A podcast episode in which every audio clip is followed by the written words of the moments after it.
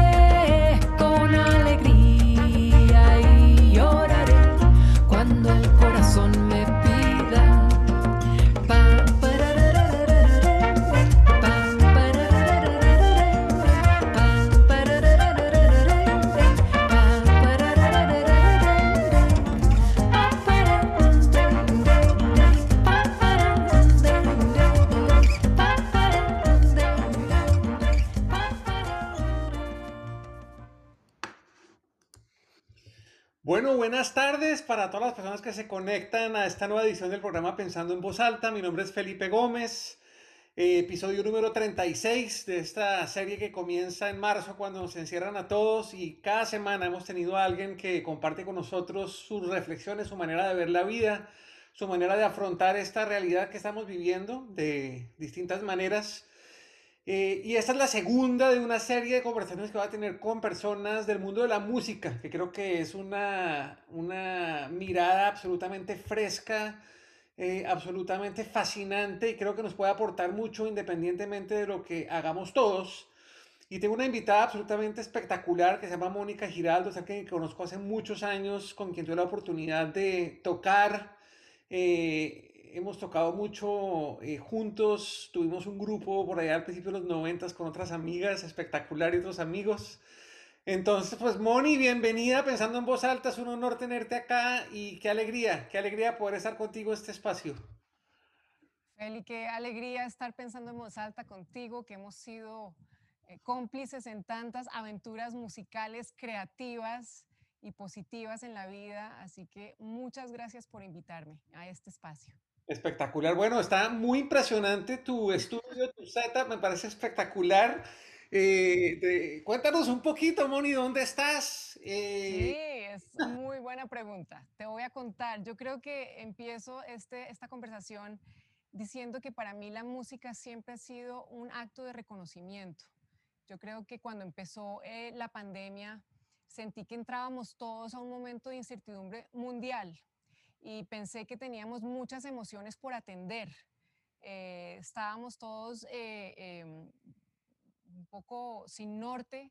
En ese momento pensé que teníamos que unirnos a lo fundamental y lo fundamental para mí fue una guitarra y una voz y empezar a cantar eh, un espacio con un amigo poeta que se llama Pedro Rapoula, que está en Portugal. creamos un espacio conjunto de música y poesía y así empezamos a, entender que la música y la, poesía son eh, eh, elementos que en la vida nos dan absoluta inspiración. Nos pueden llevar a la calma, nos pueden llevar a, la introspección, nos pueden alegrar el día, nos pueden llevar al movimiento. Entonces sentí que había un, poder muy transformador en la música y empezamos con sesiones de eh, canciones fundamentales durante un mes y medio de nuestra pandemia muy recluidos en las casas. Y también pensé que había algo eh, y que había que reconocer que para nosotros los músicos el mundo volvía a cambiar. Y te digo que volvía a cambiar porque si todos eh, recordamos, en el año 2008 eh, se presentó la quiebra más grande de la industria de la música. Las casas disqueras dejaron de vender discos y nosotros que estábamos, eh, habíamos crecido en una industria que grabábamos canciones y vendíamos un disco, nos encontramos que ya no teníamos un objeto por vender o por llevar al público y me hizo pensar en que en ese momento la música en vivo se convirtió en una herramienta importantísima para conectarnos con la audiencia. Pero hoy en la pandemia reconozco que como músicos tenemos que volvernos a reinventar.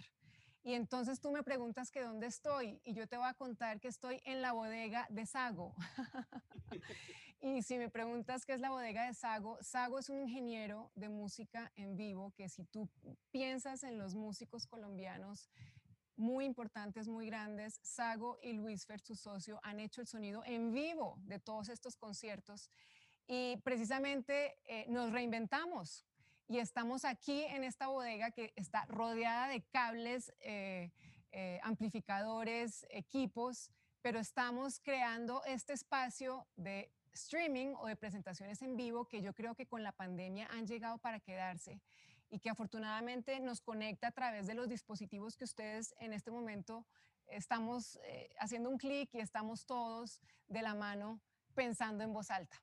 Espectacular, Mónica. Bueno, hablemos un poquito de esos primeros días de la pandemia. Yo recuerdo, pues, distintas personas reaccionaron eh, de distintas formas, ¿no? Entonces, por ejemplo, yo vi que tú te pusiste súper activa cada día publicabas una canción, era muy refrescante por las tardes, yo me, yo me sentaba pues en medio de toda esta confusión y todo eso, pedí un poco mis redes sociales y siempre era un placer encontrarme con la canción del día, eh, que entre otras también esta, esta colaboración con este poeta de Portugal fue espectacular. Cuéntanos un poquito qué fue lo que disparó esa, esa, esa idea, ¿no? Porque, porque de un momento a otro todo cambia, ¿no? Como tú bien lo dices, dejamos de tener las posibilidades de presentarnos en vivo pero al mismo tiempo comenzamos a ver unos fenómenos espectaculares en el mundo creativo y de la música, que es que la gente empieza a publicar su música, a hacer conciertos, ¿no? María Elvira Escandón todos los domingos da sus conciertos desde su casa en, Barichara, eh, hasta cosas grandiosas como Bocelli en la Catedral de Milán, que se conecta y todo el mundo ve esta vaina espectacular. ¿Cómo fue ese proceso tuyo de, de encontrar esa, ese canal para, para, para, para, para que tu voz se proyectara? así fuera virtualmente a todos los que estábamos confinados en distintas partes del mundo? Pues Feli, yo pensé que había emociones por atender y ahí está la música. Esa es la razón de la música. Yo dije, eh, estamos inciertos, estamos, no sabemos qué futuro hay y entonces pensé que las emociones no se podían quedar eh, sin ser atendidas y, y, sentí la necesidad de irme a lo fundamental y lo fundamental que era una guitarra, una voz y continuar el camino. ¿Qué era lo fundamental? Conectarme con un público que empezamos a conversar, a, pensar en voz alta entre canciones y poesías y así empezamos todos los días a, interactuar. ¿Qué pasó en ese momento? También reconocí que tenía un equipo de trabajo, bailarín con el que llevo bailando más de 15 años, productor de música, músicos con los que trabajo, diseñadores, fotógrafos, espacios de música en vivo y sentí que no podíamos parar, sentí como esa intención de que había que atender la emoción de la vida y sentí que no podíamos parar. Por eso me lancé hacer este, este proyecto de canciones fundamentales y me pasó algo muy especial que yo creo que a todos nos ha pasado y es que la pandemia nos invitó a todos a mirarnos a los ojos y a todos me refiero al público con el que me conecto yo eh, a través de mi música, pero también a mirar a mis hijos a los ojos, a mirar a mi familia, a mi esposo, que todos estábamos en un momento eh, inciertos. Los niños habían dejado ir el trabajo, mi esposo había empezado a hacer su trabajo en, la casa, yo eh, cantaba y hago ejercicios de canto en la casa, entonces de un momento a otro todos tuvimos que unir la vida. Esas actividades que sucedían en horas muy marcadas del día, eh, que unos salían y otros entraban, que permitían momentos eh, de espacio, de silencio o de interacción, de un momento a otro todos pasaron a ser al mismo tiempo. Y entonces empecé que era importantísimo que nos entendiéramos también como familia, qué hacíamos todos. Eh, los niños con muchas preguntas, eh, mi esposo con el reto de su trabajo, yo con el reto de mi música y pues me tocaba seguir haciendo los ejercicios de canto al frente de mis hijos y mi esposo. Entonces fue unir la vida y entender que había que unir lo fundamental. Y por eso la música fue tan importante para darnos impulso en esos primeros días de la pandemia. Y algo más, estábamos unidos en familia, pero también estábamos separados de las familias, eh, eh, de las familias, me refiero a padres, a personas que están en otros países. Nos obligamos a estar totalmente distanciados y sentí que la música era una manera de estar cerca. Absolutamente. Yo creo que esos, esas manifestaciones creativas de música, de poesía, lo que pasó en las redes sociales con la música, yo a mi manera también me sentaba por las noches en el piano, hacía un Facebook Live, mucha gente se conectaba y, también veía esa música como, un, como una, una terapia, una terapia para uno y una terapia para los que estaban compartiendo con uno ese momento. Y yo creo que hay que, hay que agradecer mucho esa riqueza y ese poder de la tecnología que hoy en día nos permite hacer estas cosas, ¿no? Si esto hubiera pasado en el 2008, cuando pasó la primera crisis de la música, esto, esto hubiera tenido una, una connotación diferente o no tan potente como la que nos ha permitido la música. Esa tecnología nos ha permitido no solamente transmitir nuestra música y nuestra voz, sino también colaborar, ¿no? Y yo he visto unas, una, un florecimiento de las colaboraciones entre músicos, ¿no? Entonces el disco que CPA saca con una cantidad de, de, de, de colegas y de amigos que cantan juntos, eh, lo que tú hiciste con, eh, recuérdame el nombre de la cantante de Portugal. Mafalda Veiga, ya te voy a contar esa aventura tan espectacular. Quiero que nos contaras un poquito eso, es, esa colaboración con Mafalda, es, esa colaboración con tus músicos que estando tan cerca en tu misma ciudad, pues no, no, se, no se podían reunir, no se podían ver, pero se encontraban para hacer eh, producciones virtuales con la tecnología, hacer conciertos virtuales. ¿Cómo fueron esos procesos de colaboración a través de la tecnología? Porque creo que hay mucho que tenemos que aprender de, de, de los músicos, eh, quienes trabajamos en otras industrias, para, para, para sacarle el jugo a esa tecnología y ser realmente eficientes utilizando estas herramientas de colaboración remota. Estoy de acuerdo. En el, en el 2008, una, un observador externo pensó que la música se podía eh, transmitir a través de las redes. No era una persona de la música, curiosamente. Y a la industria de la música le costó dar la vuelta y resulta que la vuelta la dio la tecnología, no la industria. Entonces uh -huh. la, la, la, industria tuvo que reacomodarse a las nuevas tecnologías y los músicos tuvimos que a, empezar a conversar y sentir que era el, el aliado para podernos comunicar. Cuando empezó la pandemia, yo acababa de iniciar un disco que empezó con Vamos por el Magdalena. Le voy a pedir a Sago que, que me está aquí haciendo ojitos para que eh, pongamos un poquito de esas imágenes de fondo. Empecé con el quinto disco de mi carrera. Eh, este disco empezó con esta canción y sentí que el proceso no se podía parar, sentí que teníamos que andar. Entonces, eh, ha, sus, han sucedido unas colaboraciones absolutamente maravillosas. Les voy a contar eh, eh, la última colaboración que sucedió eh, pero bueno, me voy específicamente a la que tú me preguntas, a, la de todas las cosas. Hace un tiempo en Colombia había tenido la oportunidad de, trabajar con Mafalda Veiga en la Feria del Libro. Ella es una escritora, cantante, compositora portuguesa. Había venido a Colombia a hablar sobre su música y eh, este amigo en común, Pedro Rapoula, nos había unido a conversar eh, sobre la composición y la música. Eh, Supuestamente yo iba a ir a Portugal en estos meses de, de, pandemia para hacer una colaboración allá hablando de música y poesía. Eso pues no se dio, y, pero se dio una, algo muy especial y es que yo pensé que esta canción que se llama Todas las cosas, que habla de cómo todas las cosas pasan, todas las cosas van, eh, todas las cosas nos arrebatan o nos elevan el corazón. Yo sentía que esas palabras escritas por ella estaban hablando justamente del momento que estábamos viviendo. Entonces decidimos meternos en la aventura de grabar. Cada uno de mis músicos, Mauricio Pantoja, el productor, Diego Valdés, Juan Sebastián Caicedo, desde su casa grabaron. Yo grabé también mi voz aquí en Colombia. Mafalda Veiga grabó su voz en Portugal. Eh, esa voz eh, vino a Colombia, fue a Brasil, en Brasil se masterizó y aquí en este espacio, en la bodega de Sago, hicimos un, conversatorio de Portugal, Colombia y poesía. Entonces, este disco que inició con Vamos por el Magdalena eh, eh, comparte muy bien esa visión que tiene mi música, que es reconocer la grandeza de la música colombiana, pero también unirse al mundo. Y la pandemia me impulsó a que lo hiciera a través de la tecnología les cuento un detalle más de una canción que no ha salido. Teníamos, eh, tenemos en este disco un hermosísimo eh, bullerengue que viene, que habla de, la habla de la ronda, del baile que se crea en el bullerengue. Y mi idea era grabarlo en vivo en una ronda de baile y efectivamente esa persona con la que iba a trabajar, que viene desde Barranquilla, venía y tenía su tiquete para el día que se cerraron los aeropuertos. Es decir, no hubo cómo traer ni hacer ninguna ronda de baile. Pero lo que hicimos fue una ronda digital eh, entre Barranquilla y Bogotá que saldrá pronto, porque este disco sigue marcando la parada de esta eh, cuarentena, que ya no se volvió cuarentena, sino eh, años de, encierro. Pero así, con estas nuevas tecnologías, nos hemos ido abonando el camino y siguiendo el camino de la música, que es lo que no puede parar.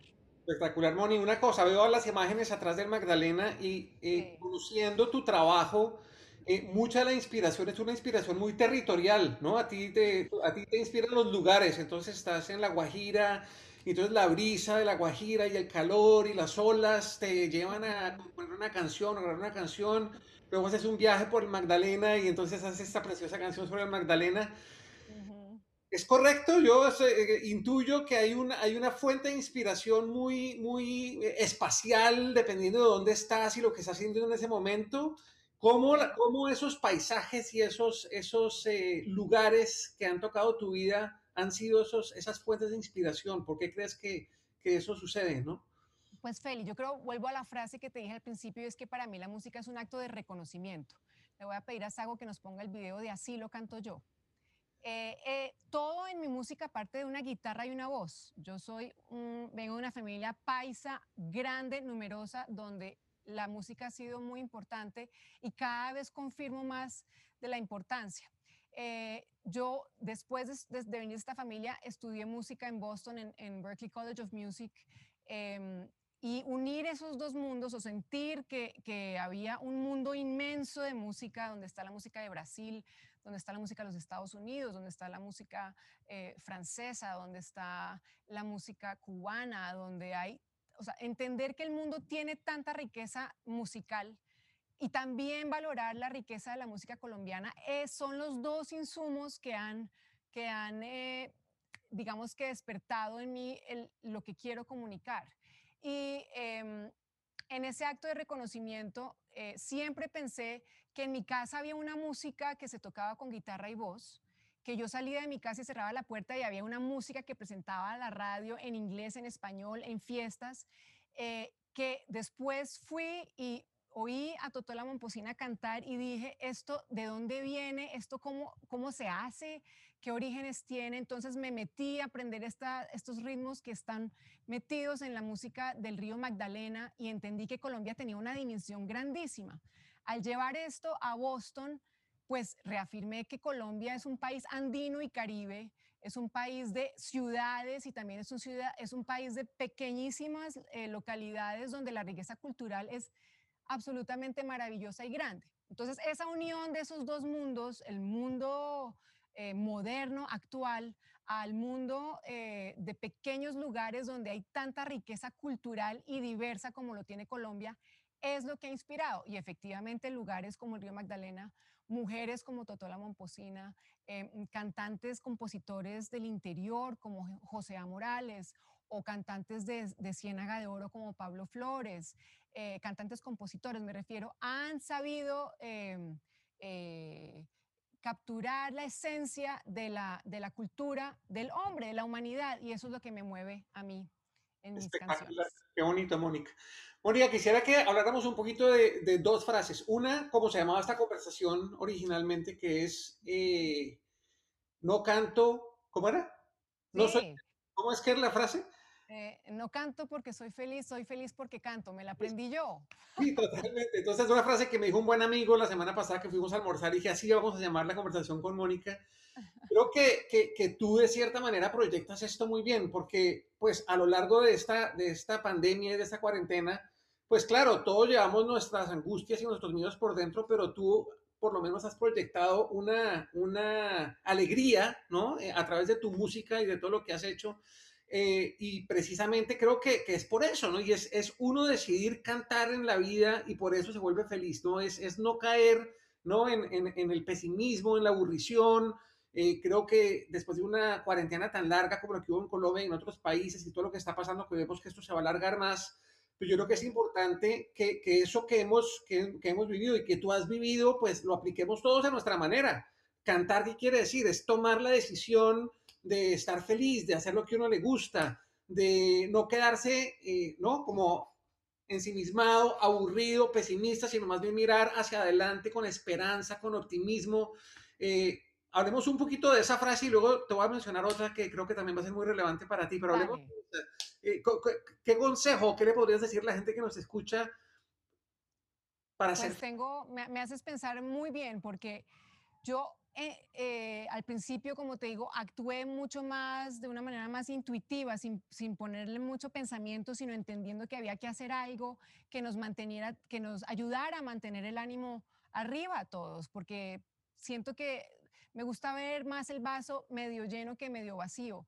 Pero pensé una frase que alguien dijo y es que, que deberíamos ser parte de la solución y no del problema. Y yo creo que ahí voy a decir algo muy importante y es que todos podemos ser parte de la solución. Y es justamente eh, desde una palabra amable, desde lo que tú dices, desde no ensimismarnos, sino entender que hay personas alrededor, que están los seres más cercanos a uno con quienes uno puede ser amable que ahí eh, están nuestros padres, están nuestros hijos, están las personas con las que trabajamos, están, están nuestros hermanos. Eh, buscar maneras de ser parte de la solución de la vida de estas personas cercanas que finalmente son nuestra alegría. Y ahí voy a ir, Feli, también a ti, pensando en voz alta, has sido parte de la solución. Yo he escuchado tus conversaciones que además no tienen que ver con música, que sería mi interés, por decirlo así, sino has entrevistado personas que ven la vida llena de posibilidades desde muchos ángulos. Y yo creo que dejarnos inspirar, dejarnos eh, eh, motivar, escuchar, eh, es algo que, que, ayuda a que todos seamos parte de la solución. Totalmente. Y lo otro que a mí me ha llamado mucho la atención de ti, no solamente en la pandemia, sino de antes, es que siempre tienes como este interés grande por bailar, ¿no? Y tienes a esta persona con la que te reúnes y bailas y todo eso. Y justo antes de comenzar estaba ahí navegando en, en, en, LinkedIn me encontré con una frase de Nietzsche que decía que el día que uno no baila es, se puede considerar un día perdido. Eh, y yo creo que es una frase también muy potente para estos momentos porque así como uno tiene que decidir cantar, ¿no? Y cantar, tómalo literal, o sea, si quiere cantar en la ducha, cante en la ducha, pero también tómalo de una manera, ¿no? Cantar es vivir la vida con optimismo, vivir la vida con alegría, es tomar una, una posición activa, no quedarse ahí ensimismado como lo acabas de decir, pero además bailar, ¿no? Gozarse a la vida, disfrutarla, las cosas pequeñas. Eh, cuéntanos un poquito tu experiencia con el baile y cómo, cómo esa frase de Nietzsche y lo que tú has vivido eh, se vuelve realidad. O sea, disfrutar. Pues me voy a acercar. Me voy a acercar a alguna una sorpresa que te tengo, Feli, aquí a, a ti y a todas las personas que están aquí en este momento conversando.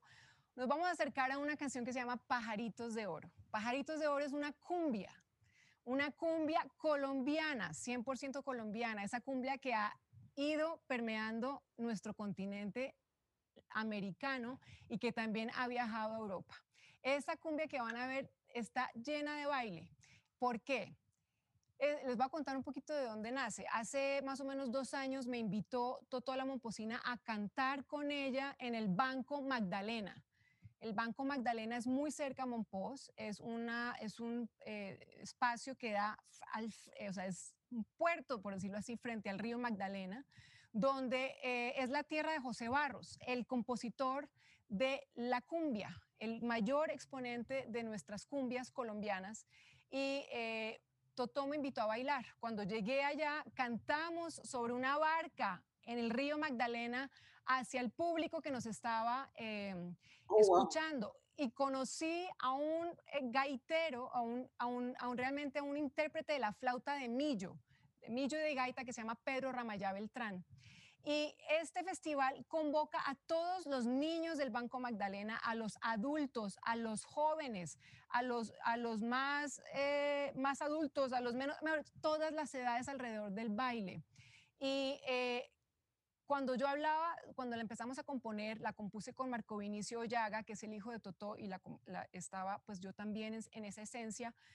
Marco me hablaba de la importancia que es esas músicas que se escuchan y que invitan al baile. Hay muchas canciones que nos cuentan historias y hay muchas músicas que se oyen.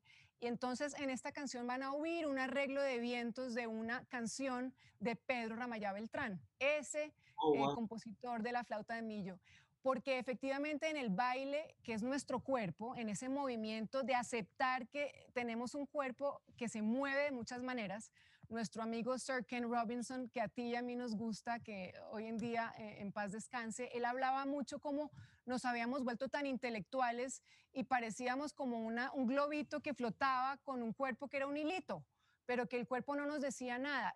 A través de la música yo me he acercado al baile desde hace muchos años porque entendí que la música y el baile están conectados. Nuestro cuerpo, nuestra emoción, nuestra manera de decir eh, y de asumir la vida están conectados. Entonces le doy gracias a Royber Jiménez Fuentes, que me debe estar viendo en este momento, a toda esa cultura del baile que él lleva, el movimiento expresivo, y los invito a que la música los, los lleve a bailar. Pues Moni, esa canción además tiene una historia muy bonita porque yo eh, hace, hace unas semanas tuvimos un fin de semana largo acá, los niños les dieron el colegio un, el viernes y el lunes libre, y decidimos irnos a una playa que está relativamente cerca, yo vivo en Atlanta, en Georgia, y nos fuimos a una playa en Carolina del Sur, Carolina del Sur, sí, que se llama Hilton Head. Estábamos allá en una playa preciosa porque es una playa de arena dura, entonces uno puede montar bicicleta por la playa, entonces, estás montando bicicleta con mis hijos, pues yo saqué mi teléfono y les hice una toma así súper linda en cámara lenta y la puse en mis redes sociales. Inmediatamente, Moni, ¡Tin, Feli! Esa toma está espectacular porque estoy haciendo una canción sobre los pajaritos y entonces los niños volaban sobre unos pájaros. Creo que eso es parte de la sorpresa que nos vas a dar ahora, pues, ¿cierto? Te voy a contar. Ahí me encanta cómo se une el mundo y cómo la tecnología se une, cómo las ciudades y las regiones se unen. Efectivamente, yo vi esas, esas imágenes que habías tomado, que siempre hemos tenido una conversación creativa y pensé, estas son las imágenes de esta cumbia. Entonces, no importa el lugar, no importa si somos de ciudad o de región. Y el país. Eh, la, eh, qué país estamos exactamente, es la, la música la que nos transmite eh, la sensación. Entonces tus imágenes que tú no has visto todavía, solamente has visto las tuyas, se conectan efectivamente hacia, ese, eh, hacia esa cumbia. Y yo las complementé hace poco que también tuvimos unos días aquí, vencimos el miedo y nos montamos en un avión y fuimos a La Guajira y allá en La Guajira eh, decidimos que queríamos estar en familia y tuvimos la fortuna de, contar con la visita del campeón nacional de surf, que se llama Daniel Olmos, a quien eh, eh, le agradezco también inmensamente. Y él se tomó el día para estar con nosotros y enseñarle a los niños cómo podían hacer surf en el mar.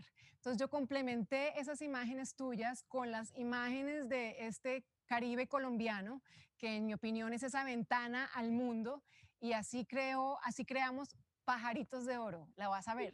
Esta canción sea un homenaje para la gente que de una u otra manera ha sido afectada por este virus, pues todos hemos sido afectados porque hemos estado encerrados, pero pues cada vez más hay gente cercana que se contagia el virus. En este momento tenemos varios amigos y amigas que tienen a sus papás eh, contagiados, estamos eh, haciendo mucha fuerza por su recuperación. Eh, a mi hija le dio acá el virus, afortunadamente le dio muy suave y, no pasó a mayores. Pero yo quisiera especialmente, pues, eh, si tú me lo permites y lo, y lo hacemos juntos, dedicarle esta canción y este lanzamiento a todas estas personas. En especial sé que hay una persona que me está escuchando, que es, una, es el hijo de un muy buen amigo nuestro, pequeñito, tiene seis años, que tiene el virus, está bien, afortunadamente está perfecto, pero dedicámosle esta canción a Ian Hinojosa, si estás de acuerdo, Moni. Ian Hinojosa, esta canción es para ti, te voy a contar una historia. Em, esta canción dice, traigo pajaritos de oro, vienen entre mi equipaje, los he vuelto a las canciones que acompañarán tu viaje. Y eso es una historia que una abuela le contó a una madre y una madre le cuenta a sus hijos porque estas canciones van viajando de generación en generación y son las que nos animan la vida, las que nos hacen pensar positivo y las que nos llevan a creer que siempre habrá pajaritos de oro. Pues Moni, sin más preámbulo, veamos el video, ¿te parece? Feli, me despido y te dejo con el video, ¿te parece? O volvemos al final después del video, ¿qué dices? No sé, tú, yo, yo, lo que tú quieras. Estamos dale, pensando en voz alta. y después cerramos. Bueno, vamos a ver el video. Sago, vamos a ver el video. Música.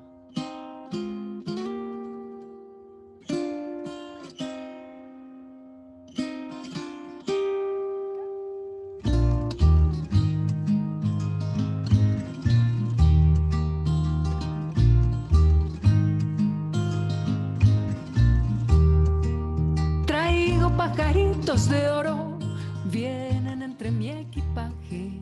Los he vuelto las canciones que acompañarán tu viaje. Traigo pajaritos de oro, vienen entre mi equipaje.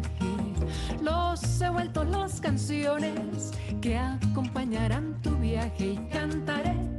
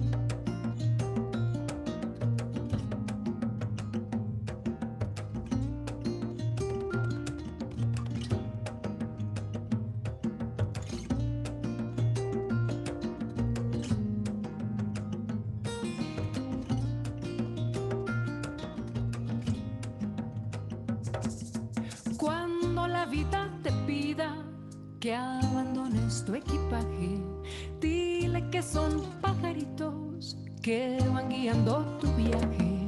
Cuando la vida te pida que abandones tu equipaje,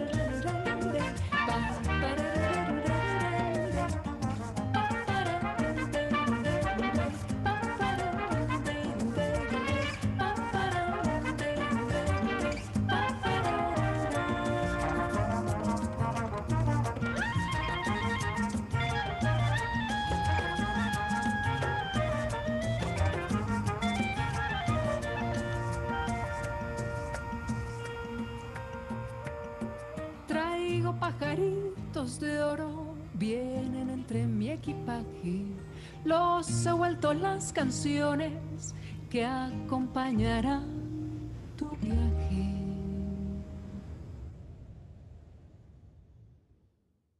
Oh, wow, Moni, qué bella esa canción. Se me puso la piel de gallina. Pero no viste tu agradecimiento. espectacular, porque estábamos en lugares completamente distintos. Tú en eh, la belleza de Palomino, yo estaba en, en unas playas, pero estábamos conectados por la magia del mar, por la magia de, de, las olas, y ojalá que pronto podamos estar en el mismo sitio donde las olas toquen nuestros pies podamos cantar juntos, podamos bailar juntos y seguir disfrutando la vida, Moni, que todo lo que nos has aportado y ayudado en esta época de cuarentena se te devuelva en creces. De verdad, muchas gracias por proyectar esa alegría, por enseñarnos a cantar, por invitarnos a bailar y por compartir esta música tan especial. Moni, un abrazo grande a todos los que se conectaron. Muchísimas gracias y nos vemos la semana entrante. Tengo un invitado especial desde California, Michael Landers. Vamos a hablar de innovación, creatividad Creo que va a estar fascinante. Entonces, eh, pues esta tarde encontrarán esta entrevista grabada en, la página del programa, si la quieren compartir en sus redes sociales o volverla a ver. Y eh, también estará abierta la inscripción para el programa la semana entrante. Moni, mil gracias y te doy el micrófono para que te despidas. Bueno, no, un abrazo, Feli. Eh, me encanta compartir este espacio contigo. Sé que vendrán muchos momentos de música, de creatividad, de pensar en voz alta y cantar en voz alta también, importantísimo. Em, los invito a todos a que entren al canal de YouTube para que puedan ver los, el video Pajaritos de Oro y todos estos videos que han ido acompañando las canciones eh, durante mi recorrido como cantante-compositora y durante esta época de pandemia. Y el video Pajaritos de Oro tiene unos agradecimientos al final que por la emoción no leímos. Así que hay que leerlos. Moni, muchas gracias. Y a todos, muchas gracias. Nos vemos muy pronto. Y Moni, gracias. Gracias por todo. A ti. Un gran abrazo, Feli. Cuídate.